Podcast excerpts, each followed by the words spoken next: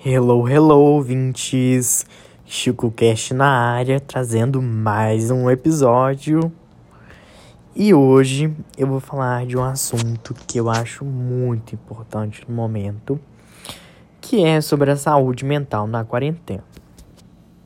Então, gente, é... primeiro eu gostaria de falar um pouco sobre ansiedade e sobre a depressão, que são transtornos psiquiátricos cada vez mais comuns, né, no nosso dia a dia. Tanto que estudos da, OMS mostraram que o Brasil é o segundo país mais ansioso do mundo. E a ansiedade é um transtorno que afeta boa parte das pessoas principalmente os jovens, né? E isso vem muitas vezes do fato de a, a vida ser muito corrida, com muitas responsabilidades, pelo fato também desses jovens estarem cada vez mais inseridos nas redes sociais. Pelo menos eu, no meu momento de ócio, de lazer, eu tendo a ficar muito tempo nas redes sociais, né? Vendo foto de gente famosa, gente fazendo, sei lá, na academia, com aquele corpão, gente, tipo assim, férias na Grécia e tal. E eu acho que tipo, inconscientemente, né, essa sociedade do espetáculo, essa sociedade da aparência também é um fator que intensifica a nossa, pelo menos a minha ansiedade, né? Porque eu fico pensando, nossa, eu tenho que eu tenho que malhar, porque eu tenho que ter o corpo padrão. Eu não posso engordar, senão ninguém vai me aceitar. Pelo menos eu penso dessa forma às vezes, sabe? É, isso acaba gerando ansiedade. Nossa, gente, eu tenho que estudar muito, porque senão eu não vou passar no vestibular e eu não vou ter sucesso tal. E acaba que essa cobrança, essa autocobrança, ela, tipo assim, me afetou por muito tempo, né? Tanto que eu sempre fui uma pessoa mais ansiosa, assim. Mas é, nesses momentos de grande decisão, como decisão de curso para sua vida, de emprego e tal, acabou que nos últimos tempos eu fiquei muito ansioso, né? E nessa quarentena, acabou que o próprio ócio, né? Agora nem é mais a vida movimentada que deixa as pessoas ansiosas. Agora o próprio ócio né, de ficar em casa o dia todo, né? Nem é mais ócio, né? Porque você faz muita coisa, você estuda e tipo assim, e aí fica parece que é muita coisa, né? E a gente fica cansado de não sair de casa, de não fazer nada, né? E esse pseudo cansaço mental é um cansaço mental e não é um cansaço corporal, porque você não tá é, mexendo no corpo, você não tá vendo diferentes lugares e tal. É mais um cansaço mental e muitas vezes você não consegue dormir porque você não consegue, você deita para dormir, mas seu corpo não tá cansado, só a cabeça, mas você quer dormir, mas você não consegue. Isso já aconteceu comigo várias vezes nessa quarentena. E a ansiedade, ela tá ligada, acho que, a esses picos, sabe? De. É, de ócio na quarentena, né? E de excesso de coisa, de muito movimento no dia a dia.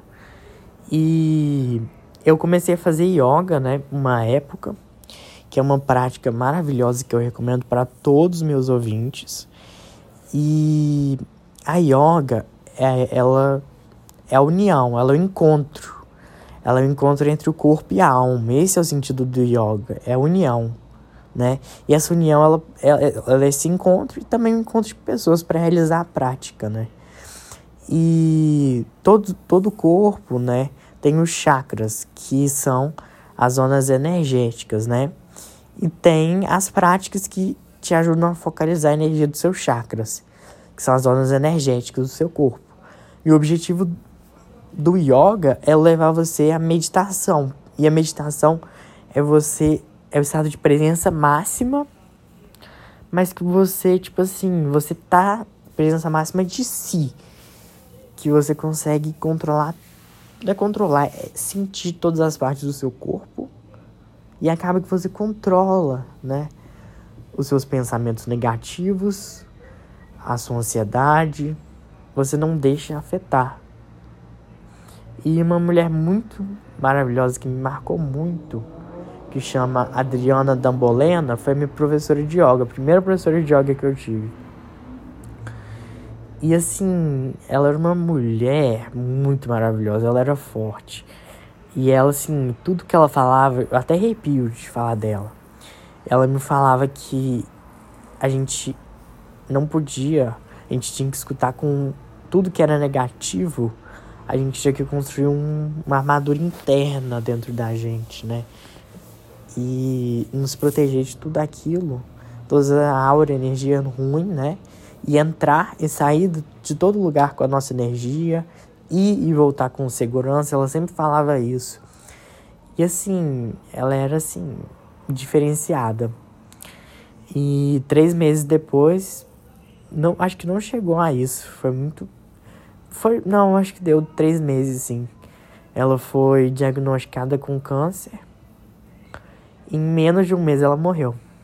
E assim, foi uma, uma mulher, uma pessoa que me marcou assim demais. E assim mesmo, ela gostava tanto de mim e da minha irmã que mesmo no nas últimas semanas de vida, ela continuou vindo dando aula para mim e para minha irmã porque ela amava isso.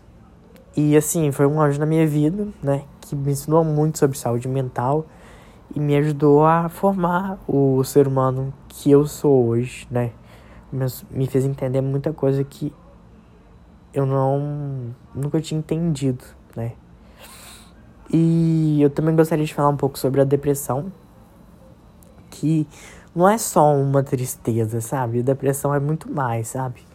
É uma coisa que é vai aos poucos destruindo a vontade da pessoa de viver. E é uma coisa muito séria, sabe? Porque é, essa não é só uma tristeza profunda, é muito mais.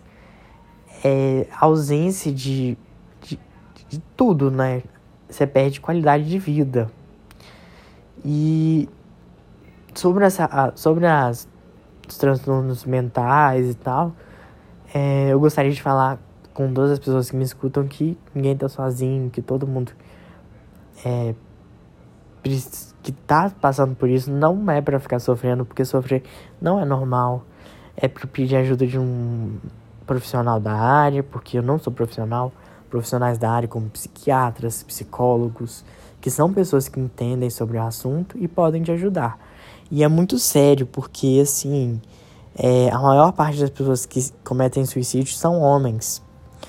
E isso vem muito de um contexto sobre a sobre o fato da sociedade construir que, tipo assim, os homens têm que esconder os seus sentimentos porque os homens têm que ser fortes o tempo todo, né?